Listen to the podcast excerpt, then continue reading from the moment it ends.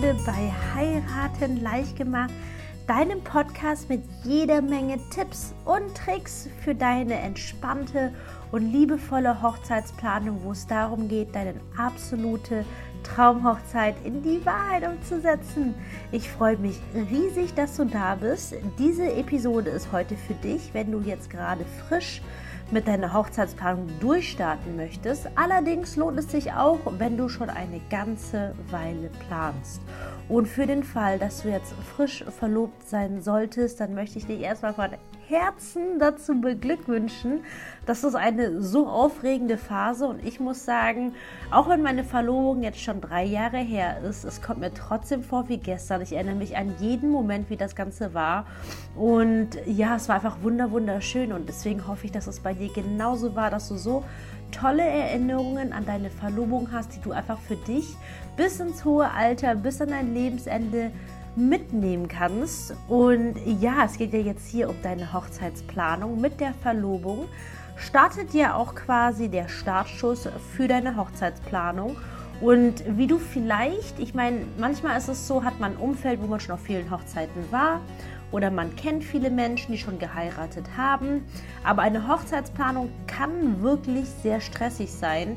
So geht es echt vielen Brautpaaren da draußen. Ich höre tatsächlich häufig von Paaren, die nicht mit mir geplant haben, dass sie teilweise froh sind, dass die Hochzeit vorbei war, ähm, auch wenn es schön war, aber weil es einfach so stressig war, aber natürlich nicht hier bei Heiraten leicht gemacht.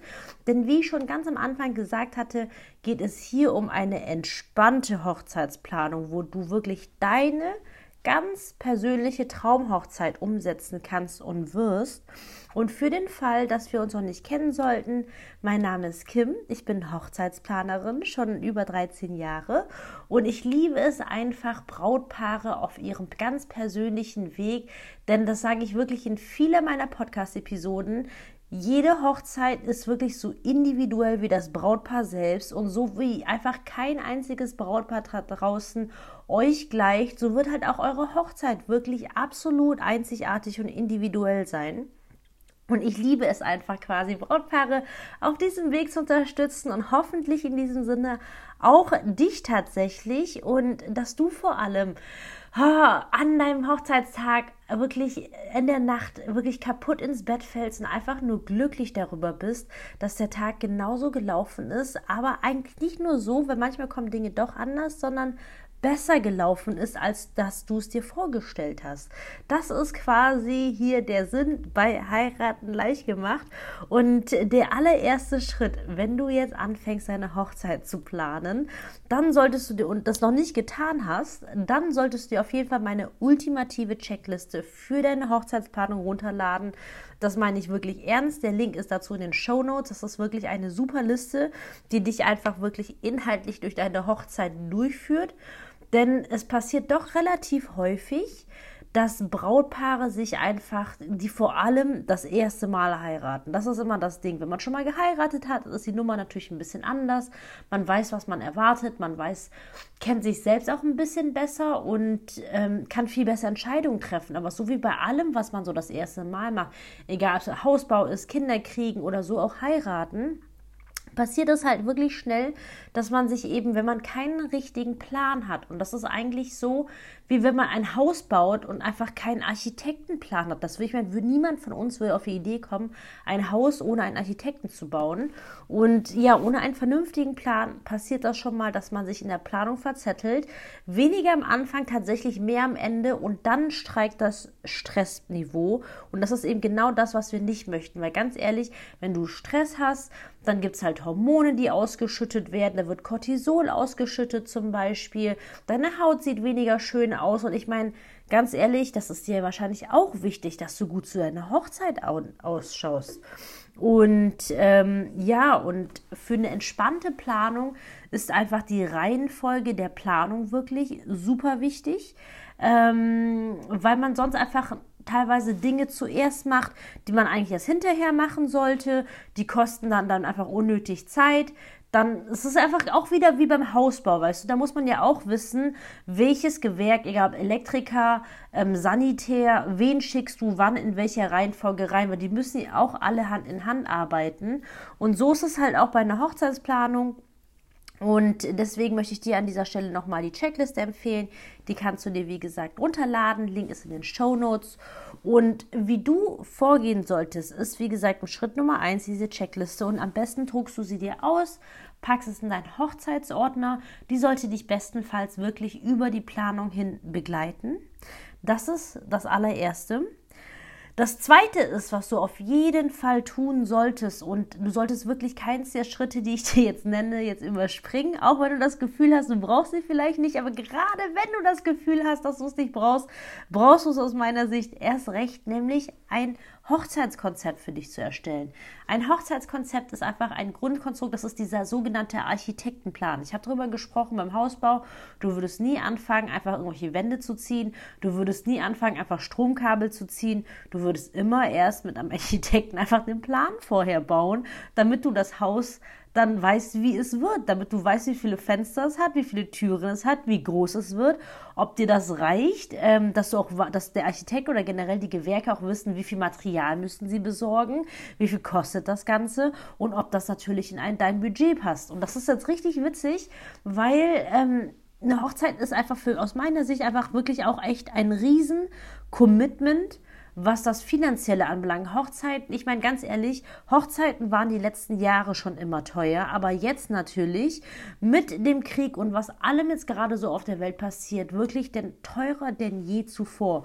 Und wenn du dich wirklich dafür entscheidest, eine Hochzeitsfeier auszurichten, wo du wirklich Gäste einlädst, dann ist das so oder so wirklich ein riesen finanzielles Ding, das du eingehst. Und deswegen finde ich es einfach so wichtig, da mit einem Plan und Verstand dran zu gehen und und sich dann, weil stell dir vor, du baust jetzt einfach ein Haus, ziehst Wände rein und fängst einfach an, wild irgendwelche Stromleitungen zu legen. Ich meine, dann darf man sich doch auch nicht wundern, dass es gegen Ende voll das Chaos ist, weil man feststellt, ach Mist, ich habe jetzt ähm, doch nur jetzt 32 Fenster dabei statt eigentlich 35 und dann hast du ein paar Löcher im Haus drin.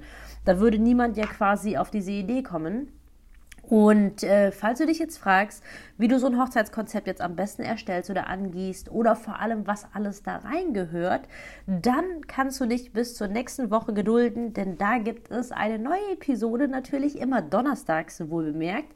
Und falls du es noch nicht getan hast, dann abonniere sehr gerne diesen Channel, dann verpasst du keine neue Episode. Und äh, genau, in der nächsten Episode werde ich dir zeigen, was du für ein Hochzeitskonzept alles zu berücksichtigen hast.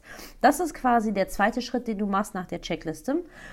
Den dritten Schritt, den du auf jeden Fall angehen solltest, und zwar wirklich direkt, ist deine Gästeliste zu erstellen.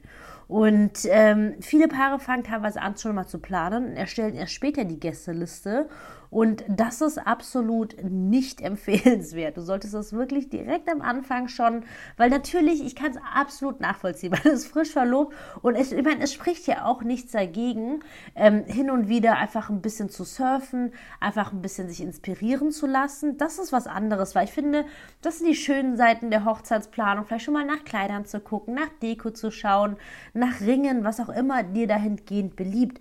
Aber du solltest einfach wirklich in deinem Hinterkopf haben, dass das jetzt einfach eher, ich sage jetzt mal, eine Freizeitaktivität ist, was ja absolut legitim ist, aber nicht wirklich Teil der essentiellen Planung ist, sondern was du eben, wie gesagt, tun solltest, ist die Checkliste runterzuladen und das Hochzeitskonzept zu erstellen und im nächsten Schritt die Gästeliste zu erstellen. Und falls du dich jetzt fragen solltest, warum muss ich jetzt schon die Gästeliste erstellen? Weil von deinen Gästen, deiner Gästeanzahl tatsächlich die ganze weitere Planung abhängt. Aber wirklich die komplette Planung. Und es fängt halt einerseits damit an, einfach Thema Budget. Kosten. Also wenn du jetzt nicht gerade zufällig vielleicht reich geerbt hast oder einfach wirklich Geld en masse hast, was natürlich mega wäre und mich die total für dich freue. Aber das geht halt leider uns, den meisten Bräuten, einfach nicht so. Den meisten Bräuten muss einfach aus Budget geguckt werden, weil halt einfach es noch sowas gibt, das sich Leben nennt und man halt natürlich auch Geld auch für andere Sachen braucht und haben möchte, als nur die Hochzeit, auch wenn man natürlich die Hochzeit ein sehr, sehr wichtiger Tag ist. Aber irgendwie muss man ja trotzdem schauen, ne, ähm, wo man halt eben alles investiert und wo man eben sein Geld reinsteckt. Und eben die komplette Budgetplanung hängt von deiner Gästeliste ab. Und deswegen musst du jetzt schon die Gästeliste erstellen. Was darüber hinaus auch noch von abhängt, ist zum Beispiel deine Location-Auswahl. Es nützt wirklich gar nichts, wenn du jetzt schon losziehst, die Location suchst. Ich meine, es gibt natürlich auch den alternativen Ansatz, den natürlich die wenigsten Brautpaare fahren, aber heißt ja nicht, dass du jetzt so machen musst, wie alle anderen Brautpaare es machen. Aber du könntest natürlich auch sagen, okay, ich suche meine Traumlocation und ich packe nur so viele Gäste rein, wie da halt idealerweise reinpassen. Aber aus Erfahrung weiß ich halt, dass die meisten Brautpaare mehr Wert drauf legen, wirklich ihre wichtigsten Menschen mit dabei zu haben. Und manchmal hat man halt das Glück, dass man eine Location findet, die halt einfach groß genug sind und man halt einfach einen guten Puffer hat. Aber ich habe wirklich genug Brautpaare schon erlebt, wo wirklich das Leben am Limit ist, im Sinne von, dass einfach sonst man sich teilweise in eine Location verliebt hat, die einfach nicht zur Gästeanzahl passt. Und ähm, das wäre halt natürlich super ärgerlich, dass du dich dann in eine Location verliebst oder schon ganz viel Zeit reingesteckt hast und dann halt feststellt, dass es zu deiner ähm, Gästeliste nicht passt. Und wie ich schon sagte, die ganze weitere Planung hängt davon ab. Und deswegen solltest du dich jetzt schon dahingehend darum bemühen, die Gästeliste zu erstellen. Und auch dahingehend, wenn du natürlich, weil Gästeliste ist ein ah, zweischneidiges Schwert. Für die einen Brautpaare ist es easy peasy, die schreiben das runter, es ist klar wie Kloßbrühe wen sie zu ihrer Hochzeit einladen. Und das ist irgendwie einfach alles ganz geschmeidig. Das ist so das halbe Brautlager. Das andere Brautpaarlager ist wirklich dieses oh, schwierig. Die beißen sich teilweise wirklich die Zähne an der Gästeliste aus. Und ich kann es nachvollziehen. Und deswegen in zwei Wochen denn nächste Woche geht es ja um das Thema Hochzeitskonzept. In zwei Wochen geht es um das Thema ähm, Gästeliste und da möchte ich dir quasi meine fünf besten Tipps zum Thema Erstellung der Gästeliste vorstellen. Deswegen auch wieder abonniere diesen Channel, wenn du es noch nicht getan hast. Das ist quasi der dritte Schritt, den ich dir empfehlen möchte, wenn du jetzt gerade frisch anfängst zu planen.